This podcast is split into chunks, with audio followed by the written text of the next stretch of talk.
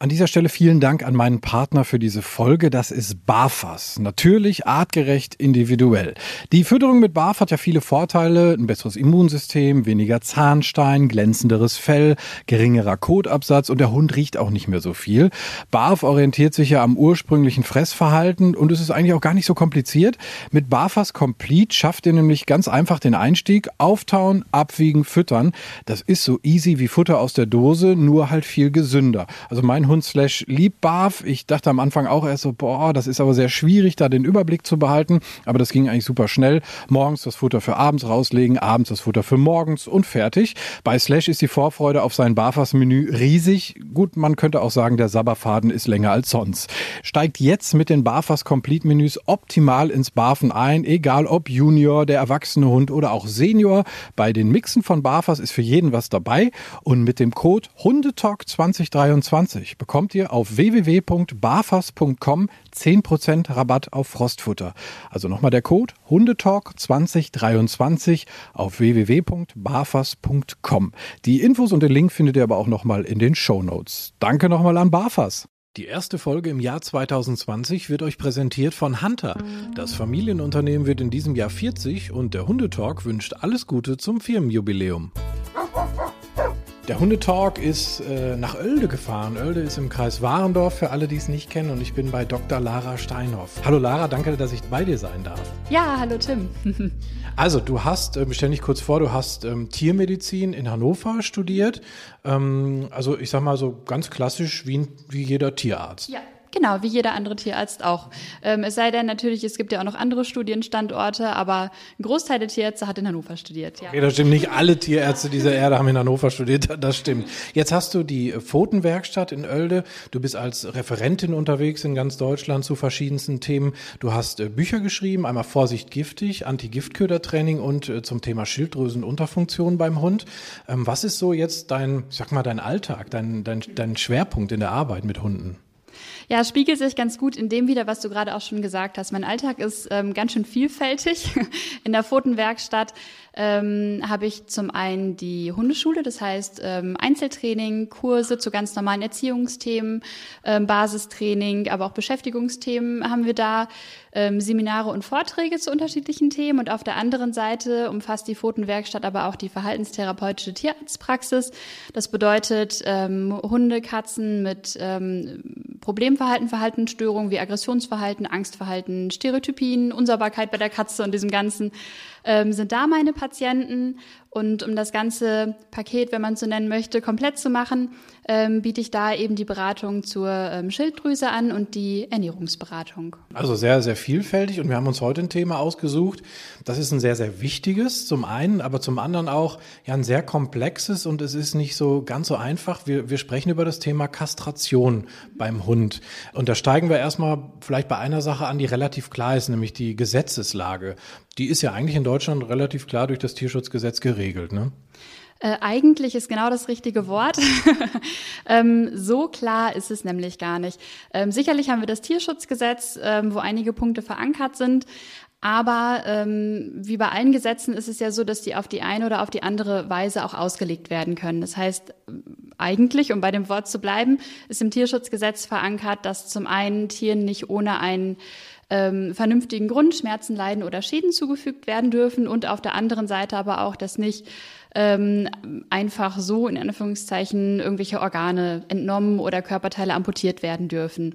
Das würde ja tendenziell die Kastration erstmal grundsätzlich ausschließen. Deswegen sind auch in dem Gesetz Ausnahmen verankert. Aber wie diese Ausnahmen ähm, zu interpretieren sind, da ähm, scheiden sich dann tatsächlich irgendwann die Geister. Also wir haben ein Beispiel zu Hause, der, der Slash, mein Rüde, der hatte wirklich äh, Probleme, ähm, wahrscheinlich durch eine vergrößerte Prostata. Und wir haben dann erst einen Chip gesetzt, da kommen wir später auch noch zu zum Thema Chip.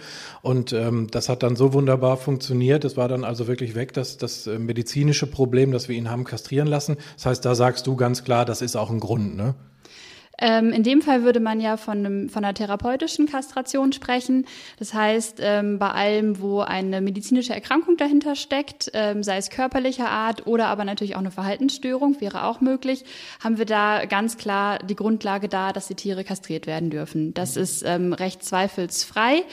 Ähm, anders sieht's da aus, ähm, Wenn wir in die Bereiche gehen wie Vorbeugung von Erkrankungen, ist eher nicht durch das Tierschutzgesetz abgedeckt oder aber auch ähm, die Fragestellung, ähm, wo fangen Verhaltensprobleme oder Verhaltensstörungen für das Tier an, das ist ja auch an sich schon mal gar nicht so leicht zu beurteilen. Wo hört der Stress auf, ähm, wo fängt der an? Von daher ist das ähm, genau gar nicht so leicht zu entscheiden, was da rechtlich sicher oder unsicher ist. Also wir versuchen da so ein bisschen Licht ins Dunkel zu bringen, auch was so eine Kastration mit sich bringt an, an Konsequenzen, ähm, vielleicht positiv, äh, vielleicht aber auch eher negativ, da sprechen wir drüber. Ich will einmal drüber reden, was passiert eigentlich bei einer Kastration Situation im OP, also so rein körperlich bei, bei Hündin und Rüde, vielleicht so, so ganz, ein bisschen ohne die ganz blutigen Details, aber so ganz grob, du hast eben schon gesagt, da geht es auch äh, ja, ums Thema Organe, ne? Ja, genau.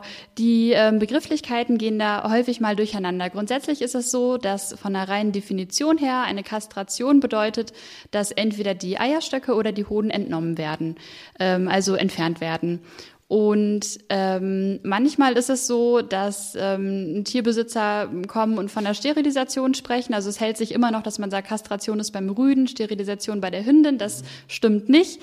Ähm, eine Sterilisation würde sowohl beim Rüden als auch bei der Hündin bedeuten, dass entweder der Eileiter oder der Samenstrang durchtrennt unterbunden wird. Das heißt, wenn wir von der Kastration sprechen, das ist ja das, was üblicherweise gemacht wird, dann ähm, werden, wie gesagt, Hoden oder Eierstöcke entnommen, entfernt ähm, beim Rüden kann man sich schon vorstellen, die sind außerhalb der Bauchhöhle ähm, und da ist die, ähm, der OP-Eingriff ein bisschen weniger aufwendig, weil wir im Prinzip mehr oder weniger, je nachdem wie man es macht, entweder ein oder zwei kleinere Schnitte nur brauchen ähm, und dann die Hoden entfernen können. Bei der Hündin wird das Ganze etwas komplizierter, weil die Eierstöcke ja in der Bauchhöhle sind. Das heißt, wir haben es immer mit einer Bauchhöhlen-OP zu tun bei dem äh, je nach OP-Technik, wenn wir es ähm, ganz klassisch machen, wird die Bauchhöhle ja eröffnet.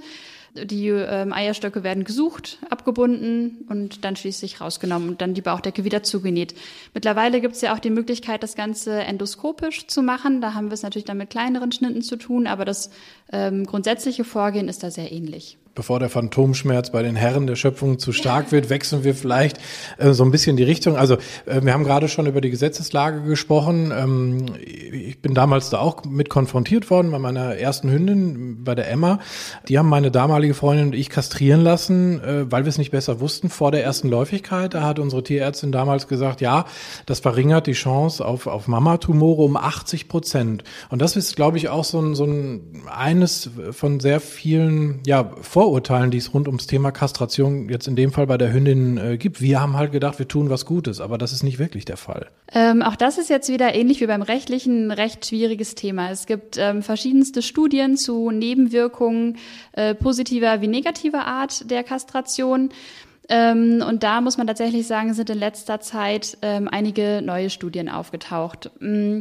Ohne da jetzt äh, wissenschaftlich in die Gestaltung von Studien abtauchen zu wollen, kann man aber ganz grundsätzlich sagen, die älteren Studien haben nicht äh, eine ganz, nicht ganz so große Stichprobenanzahl umfasst. Das heißt, was da in diesen Studien deutlich wird, sind natürlich häufige Nebenwirkungen. Das heißt, ähm, Fellveränderungen, die ähm, Harninkontinenz ähm, und derlei Dinge sind Sachen, die da ähm, auffallen.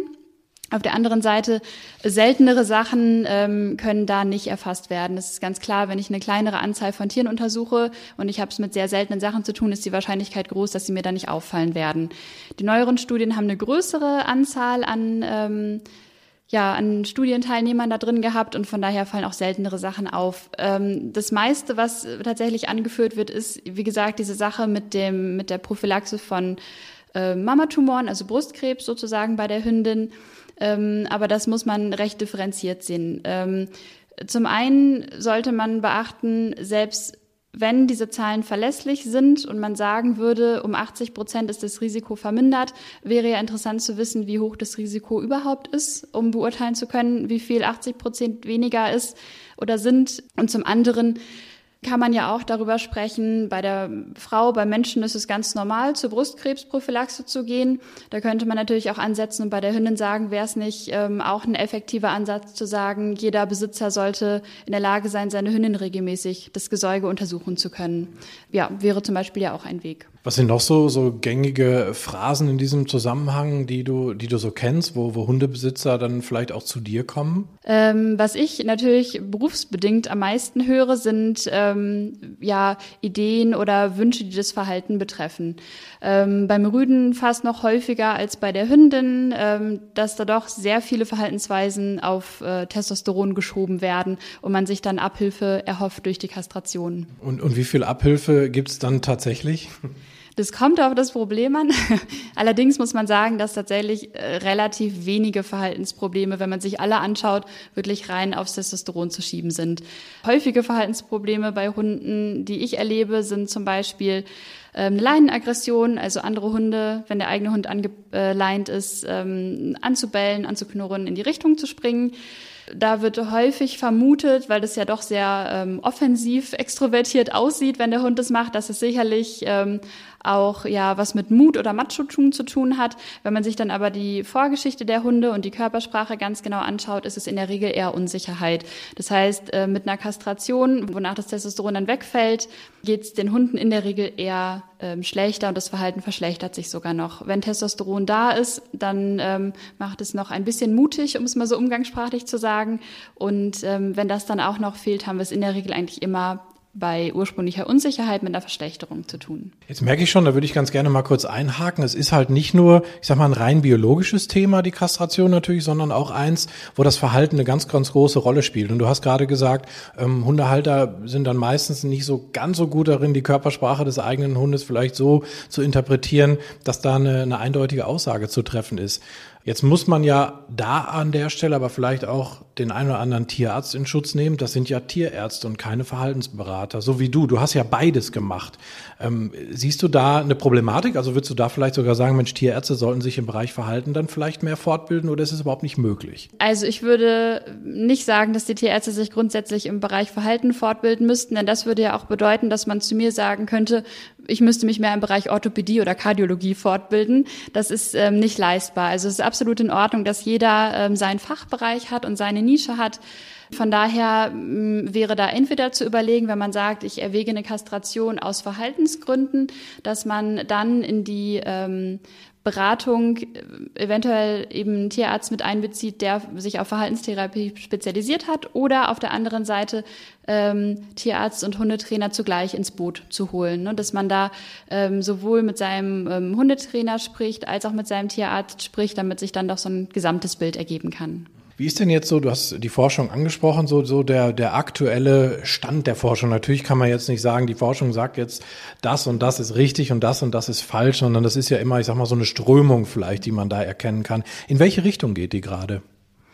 Mm, was man sagen kann, ist, dass es im Moment Ergebnisse gibt, die vermuten lassen, dass die ähm, Kastration, also der Wegfall der ähm, Geschlechtshormone oder der teilweise Wegfall ähm, eben doch gewisse seltenere Nebenwirkungen zutage bringen kann. Und es gibt Hinweise, die sagen, das sind Nebenwirkungen aus dem Bereich der äh, Tumorentstehung auf der einen Seite, auf der anderen Seite äh, Nebenwirkungen, die den, den orthopädischen, den Bewegungsapparat betreffen und Nebenwirkungen, die das Immunsystem betreffen. Das sind so die drei großen Komplexe.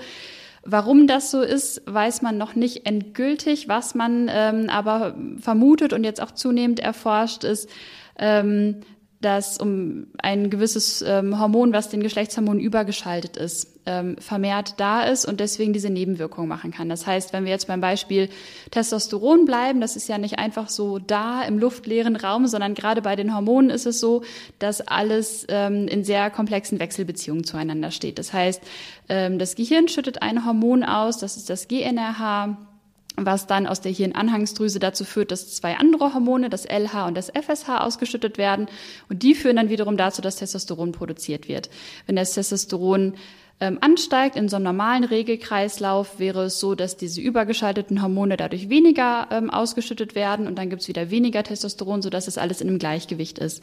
Fällt das Testosteron jetzt weg, ähm, fällt ja auch diese Regel, dieser Regelmechanismus weg. Ähm, das heißt, wir haben ähm, dauerhaft hohe LH-Konzentrationen im Körper.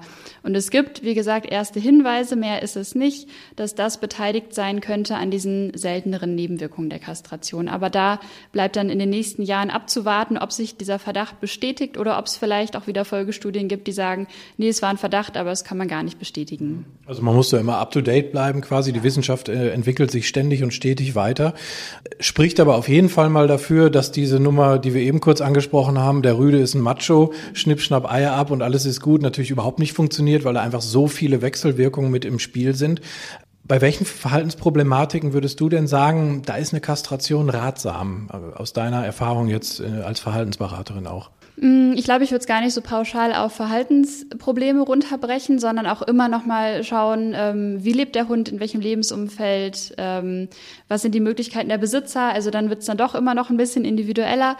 Ähm, grundsätzlich kann man aber sagen, dass zum Beispiel von der reinen Verhaltenssicht her es manchmal doch die Rüden gibt, die so wahnsinnig viel ähm, Testosteron haben, was auch das Verhalten beeinflusst, dass sie in einem dauerhaften Stress leben. Das heißt, als Beispiel, ich lebe mit einem Rüden in einer äh, Nachbarschaft, in der sind viele Hündinnen, die immer mal abwechselnd läufig sind und wenn mein Rüde dann aber jedes Mal, wenn irgendwo eine Hündin läufig ist, was eigentlich immer der Fall ist, nicht mehr fressen kann für mehrere Tage bis Wochen, äh, nur noch weinend hinter der Tür sitzt, ähm, an nichts anderes mehr denken kann, dann kann man natürlich darüber nachdenken, ob die Kastration nicht eine Erleichterung für den Hund bringt, weil natürlich da nicht jeder die Möglichkeit hat zu sagen, gut, ich ziehe um, der Hund ist hier gestresst, wäre ja dann auch ein eher unrealistischer Ansatz.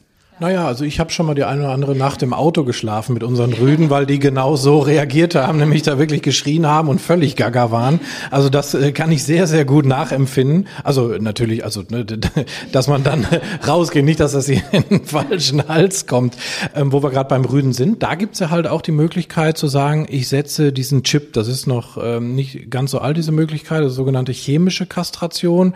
Das heißt, man ist quasi temporär erstmal wie eine ja, klassische Kastration. Kann man das so zusammenfassen?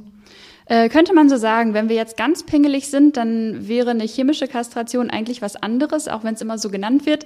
Chemische Kastration würde eigentlich bedeuten, ich gebe ähm, in die Geschlechtsorgane, also zum Beispiel in die Hoden, irgendwelche Säuren oder Laugen, die dann das Organ zerstören.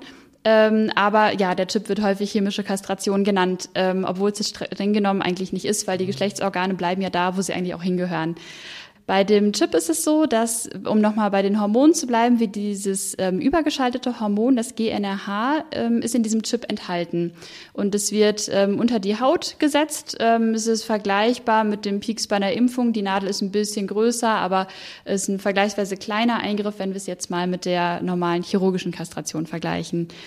Ähm, und der führt dazu, dass wir dann zunächst über ein paar Wochen sehr hohe Testosteronkonzentration haben, weil der GNRH zur Testosteronbildung indirekt führt. Danach aber die ähm, Rezeptoren, die dazu führen, dass Testosteron dann gebildet wird, um es mal ein bisschen vereinfacht darzustellen, ähm, ähm, nicht mehr aktiv sind ähm, und von daher auch die Testosteronkonzentration quasi fast ganz zum Erliegen kommt. Das heißt, wir haben was, womit wir sehr effektiv eine Kastration simulieren können, ohne jetzt den chirurgischen Eingriff zu haben. Die gibt es in unterschiedlichen ähm, Wirkstoff. Ähm, Mengen. Das heißt, einmal den sogenannten Halbjahreschip, einmal den Jahreschip, wobei das wirklich nur eine grobe Angabe ist. Also die Angaben beziehen sich so ungefähr auf einen 20 Kilo Hund. Das heißt, wenn mein Hund deutlich größer ist, kann es sein, dass der nicht so lange wirkt. Bei einem kleinen Hund kann er viel, viel länger wirken. Ähm, Genau, und von daher haben wir da die Möglichkeit, weil das Ganze ja wieder rückgängig zu machen ist, eine Kastration mehr oder weniger zu simulieren und zu schauen, habe ich wirklich einen positiven Effekt auf das, was ich mir gerade erhoffe davon oder nicht, ohne dass es final wäre. Auch da muss man natürlich noch Risiken und Nebenwirkungen im Hinterkopf behalten, ähm, aber das Gute ist, es ist eben rückgängig zu machen, wenn der Effekt so gar nicht das ist, was ich mir versprochen habe. ja. ja. Da kann man also schon mal ein bisschen gucken. Du sagst, es ist eine Simulation. Die Simulation ist natürlich nicht immer komplett die Realität.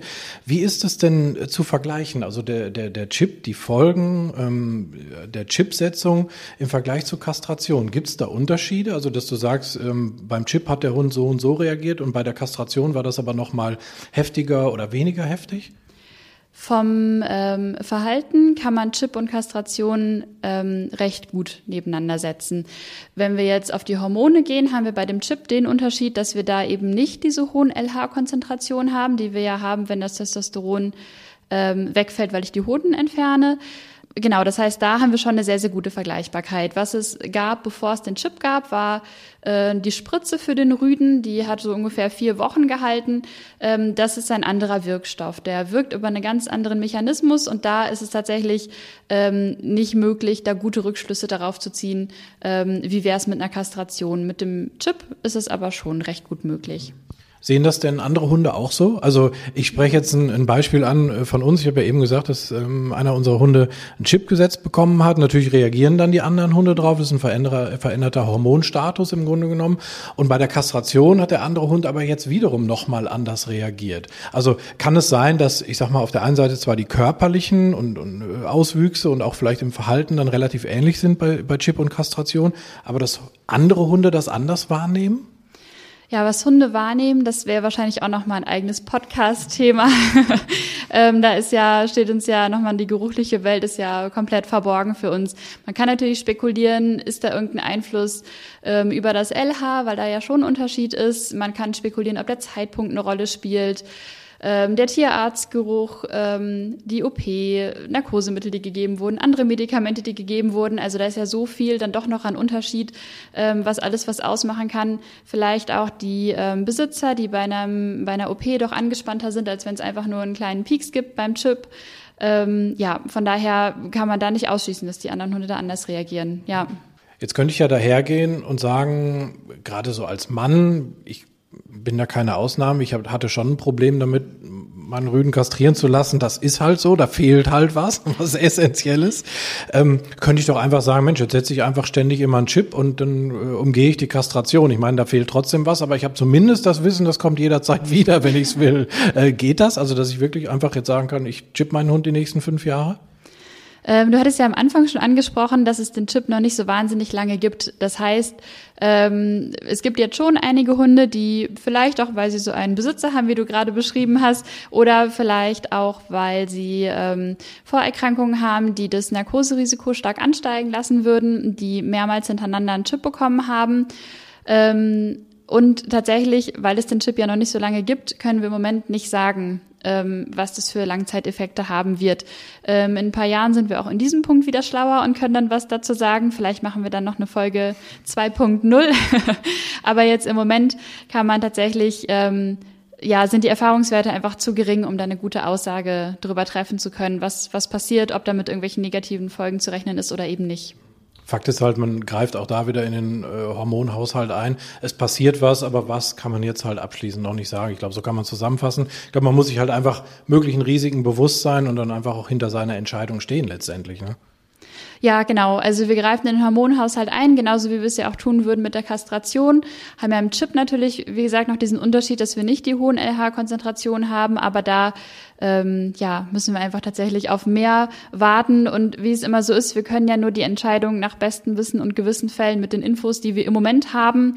Ähm, aber es lohnt sich, da ähm, wirklich sorgfältig über Vor- und Nachteile nachzudenken, ähm, um dann die beste Entscheidung für diesen Moment eben treffen zu können.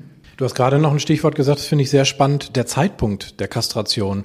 Ähm, viele sagen, kastrieren, ja, nein, so ein bisschen schwarz-weiß.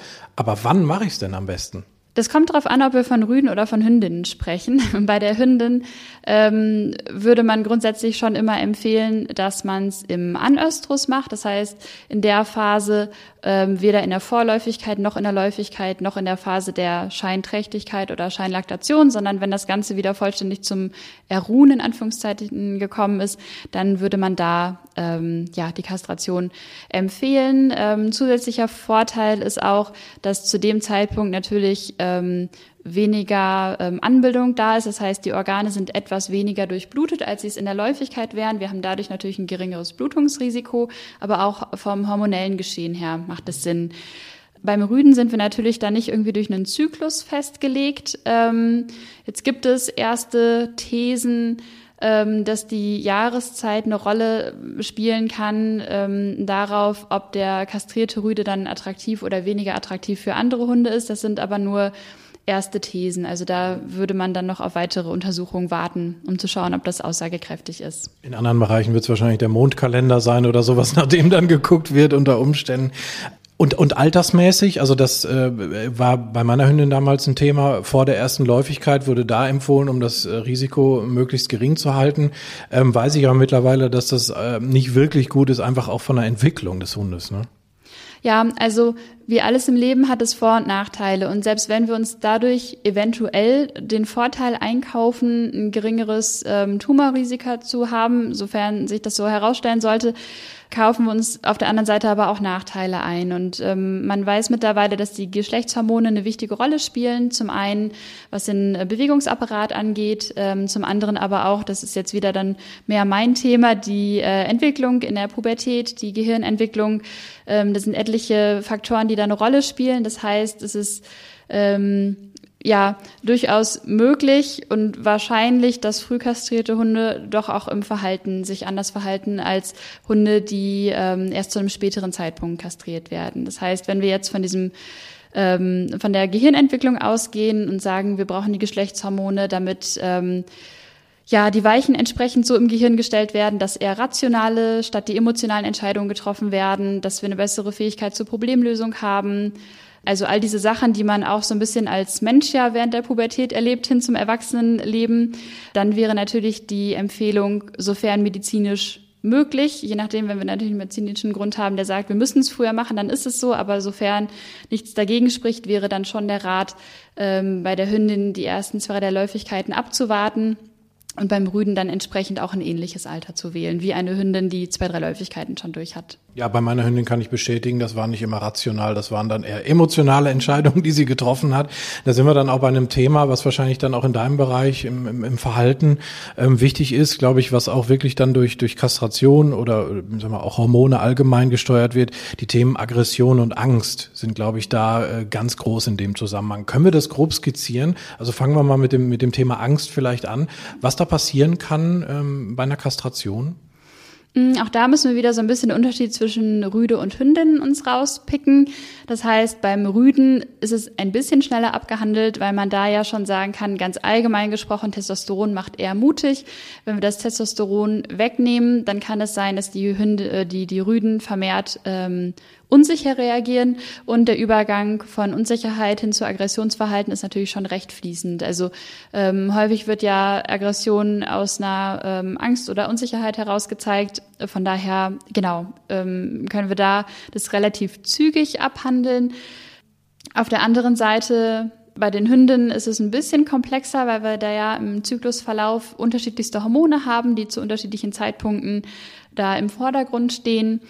Ähm, da kann man natürlich sagen, ähm, wenn eine Hündin in der Vorläufigkeit und Läufigkeit, da steht sie vor allen Dingen unter Östrogeneinfluss, vermehrtes Aggressionsverhalten zeigt gegen andere Hündinnen, gegen Rüden, die sie nicht attraktiv findet, dann würden wir das eher in den Bereich Normalverhalten einsortieren.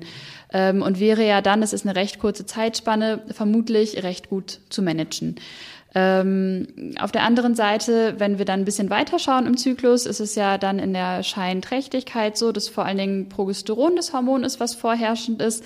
Ähm, später dann auch noch Prolaktin mit dabei. Und das ähm, kann durchaus sein, dass das ähm, ja jetzt nicht eine, nicht unbedingt eine Ängstlichkeit macht, ähm, wobei ich es jetzt auch nicht ausschließen würde, aber schon eher so ein ruhiges bis hin zu fast, naja, depressiven Verhalten in Anführungszeichen. Ähm, und da muss man immer schauen, wie groß die Ausschläge da sind. Wenn das kleinere Ausschläge sind, ähm, dann ist das sicherlich tragbar im normalen Zyklusverlauf. Wenn die Ausschläge jetzt aber sehr, sehr groß sind, vielleicht auch weil die Vorgeschichte sehr unglücklich ist, ähm, die Vorerfahrungen schlecht sind und äh, die Hündin da massiv leidet, dann kann man natürlich darüber das ganze Problem lösen, indem man dann kastriert und dann nicht mehr diese starken Hormoneinflüsse hat. Wie ist das beim, beim Thema Tierschutz? Da hat man ja oft, zumindest ist meine Erfahrung, ich bin da jetzt nicht so wahnsinnig tief im Thema, aber dass ja Tierschutzhunde äh, fast teilweise schon generell kastriert werden. Das kann ja dann auch wirklich ein Problem sein, wenn ein Hund, ich sag mal zum Beispiel aus dem Ausland kommt und äh, vielleicht auch mehr auf der Straße gelebt hat als irgendwo in einer Familie und dann auf einmal hier ähm, in, in ein Haus ziehen soll, äh, quasi eingesperrt ist aus seiner Sicht und dann auch noch kastriert wird. Das kann ja dann katastrophale Folgen haben, wenn ich das jetzt richtig interpretiere, was du gerade gesagt hast. Ähm, ja, kann es auf jeden Fall. Und dann ist natürlich immer die Frage, wie groß ist das Problem durch die Vorgeschichte und wie groß ist das Problem, dass auch noch die Kastration dazu kommt. Aber das ist sicherlich ein ganz schwieriges Thema in puncto Tierschutz, was auch viele Tierschützer beschäftigt. Wie macht man es richtig? Auf der einen Seite absolut verständlich, dass die Tierschützer nicht noch mehr Tierleid sehen möchten, als sie es sowieso schon jeden Tag tun und von daher ähm, ja darauf setzen, ähm, dass die Tiere eben kastriert sind und keinen Nachwuchs mehr bekommen können. Auf der anderen Seite könnte man natürlich überlegen, wäre das auch durch andere Maßnahmen zu schaffen. Und wenn ein Hund jetzt nach Deutschland vermittelt wird in eine Familie, wo Vorkontrollen erfolgt sind, ist das Risiko wirklich so groß, dass sie da jetzt, ähm, naja, die den Hund dann doch nur adoptiert haben, um Welpen zu produzieren. Ähm, muss man sich fragen, und auf der anderen Seite, klar, haben wir es ja bei den Tierschutzhunden genauso wie bei den anderen Hunden auch mit den Nebenwirkungen zu tun. Das heißt, auch da, ja, wäre wahrscheinlich die Tendenz, dass man dahin geht, dass es nicht unbedingt sein muss, dass die Hunde pauschal kastriert werden müssen, nur weil sie aus dem Tierschutz kommen, sondern dass es auch da eine Einzelfallentscheidung sein sollte. Wie viel kann Training an der Stelle dann noch bringen? Mit Training lässt sich grundsätzlich sehr viel erreichen. das kann man sagen. Es kommt natürlich auf das Problemverhalten an. Also gerade im Bereich der Verhaltenstherapie, wenn wir wirklich mit Problemen oder Verhaltensstörungen zu tun haben, ist Training ja nur eine Säule. Da geht es ja dann auch darum, das Lebensumfeld zu verbessern. Es können Medikamente oder Nahrungsergänzungsmittel eingesetzt werden. Das heißt, äh, die Gesundheit wird nochmal abgeklärt. Das heißt, da haben wir ganz viele Säulen. Und auch da, ja, muss man einfach sagen, wenn wir darüber sprechen, wie man diesen Tieren helfen kann, kann Kastration möglicherweise eine von diesen vielen kleinen Säulen sein. Ähm, aber sie muss es nicht und sie ist vor allen Dingen ja auch keine Pauschallösung, die überall Abhilfe schaffen kann. Jetzt stellen wir uns den Hundehalter vor, der den Hundetalk gehört hat, jetzt unsere Folge hier. Das ist schon mal ein wichtiger Punkt, wenn man sich mit dem Thema auseinandersetzen möchte. Aber wenn jetzt jemand über Kastration nachdenkt, ähm, aus welchem Grund jetzt erstmal auch immer, sei mal dahingestellt, und er hat jetzt nicht, ich sag mal, eine, eine moderne, äh, studierte Tierärztin mit Schwerpunkt Verhaltensberatung ähm, greifbar. Was würdest du ähm, demjenigen raten? Ich würde auf jeden Fall raten, ein einen ähm, Beratungstermin in der Tierarztpraxis zu vereinbaren. Ich kenne ja auch die ähm, ja, die Tätigkeit in der Tierarztpraxis gut. Und wenn man eigentlich für was anderes da ist, ähm, das Wartezimmer, da warten 15 andere Leute, drei haben sich schon vorne beschwert und man möchte dann noch einmal ausführlich zur Kastration beraten werden, dann kann es sein, dass man eine knappere Antwort bekommt, als man gerne hätte. Von daher lohnt es sich, ähm, da gezielt einen Termin für diese Beratung zu vereinbaren, dass entsprechend Zeit eingeplant wird und da ähm, gut informiert werden kann wenn man über die Kastration nachdenkt, weil ähm, das Verhalten des Hundes eventuell hier und da Probleme macht, dann lohnt sich auch das Gespräch nochmal mit dem Trainer zu suchen und dann ähm, eventuell beides gut zusammenzunehmen, um dann die richtige Entscheidung zu treffen. Ich würde das gerne nochmal ganz kurz zusammenfassen. Ähm, also was ich auf jeden Fall mitgenommen habe und auch gelernt habe, ist, es ist schon ein größerer Eingriff in den, ja, in den Körper und auch in den Hormonhaushalt. Du hast es gesagt, es geht ans Immunsystem, es geht an die Gelenke. Also so eine Kastration hat mehr ähm, Konsequenzen, als man sich vielleicht so auf den ersten Blick ausmalen möchte. Und was ich sehr gut finde, ist, dass du sagst, bitte mal mit allen verfügbaren Kräften drauf gucken. Also Tierarzt wirklich das medizinische abklären ähm, und aber auch ein Hundetrainer, der ähm, im Idealfall auch sehr viel Ahnung von von Hundeverhalten hat, dann auch mal drüber äh, schauen. Ähm, letztendlich muss man aber auch sagen, zusammenfassend, dass äh, ja wie du es eben ähm, zum Chip gesagt hast, letztendlich ja so, dass nach bestem Gewissen äh, gemacht werden muss. Weil es gibt halt einfach kein Schwarz und Weiß beim Thema Kastration. Ne? Ja, genau so ist es. Wir haben kein absolutes Wissen. In der Forschung ist es ja immer so, dass ähm, es Studien gibt, die durch andere Studien erst bestätigt werden müssen. Ähm, jede Studie hat immer ihre Nachteile, ähm, weil es nicht möglich ist, die perfekte Studie sich auszudenken und dann auch noch die finanziellen Möglichkeiten haben, sie auch durchzuführen. Und von daher, ähm, genau, können wir ja nur mit dem Wissen arbeiten, was wir im Moment glauben zu haben und danach dann individuell möglichst beste Entscheidungen zu treffen. Ich glaube, das ist ein super guter Impuls für alle, die sich mit dem Thema beschäftigen wollen oder vielleicht auch beschäftigen müssen. Ich danke dir ganz herzlich für dieses sehr äh, aufschlussreiche Gespräch. Dankeschön, dass ich hier sein durfte. Ja, sehr gerne. Vielen Dank für deinen Besuch. Diese Folge wurde euch präsentiert von Hunter. Liebe Männer, wenn ihr vor lauter Angst erstmal Nervennahrung braucht, im Hunter Store in Bielefeld gibt's nicht nur alles für den Hund, sondern auch echt leckeren Kuchen. Wie lange kann ein Mörder sein dunkles Geheimnis bewahren? Wann bekommen die Angehörigen Gewissheit und die Opfer Gerechtigkeit? Jedes Jahr werden bei der Polizei rund 100.000 Menschen als vermisst gemeldet. Drei Prozent davon, also 3000 Menschen, bleiben länger als ein Jahr verschwunden. Einige werden nie wieder gesehen. Seit gut drei Jahren arbeitet die Polizei in NRW mit sogenannten Cold Case Units. Das sind Abteilungen, die wirklich nur damit beschäftigt sind, Mordfälle zu bearbeiten, die teilweise seit Jahrzehnten ungeklärt sind. Ich bin Mike Mattis, Radioredakteur und News Anchor und ich spreche mit Ermittlern über diese Fälle. In meinem Podcast Licht ins Dunkel, Cold Cases und ungeklärte Vermisstenfälle von hier beleuchten wir gemeinsam mit Profilern, Staatsanwälten und Mordermittlern Cold Cases und ungeklärte Vermisstenfälle aus ganz Deutschland. Immer in der Hoffnung, dass Angehörige endlich Gewissheit und die Opfer Gerechtigkeit bekommen. Licht ins Dunkel. Cold Cases und ungeklärte Vermisstenfälle von hier. Eine Produktion von Mike Mattis und der Podcastfabrik.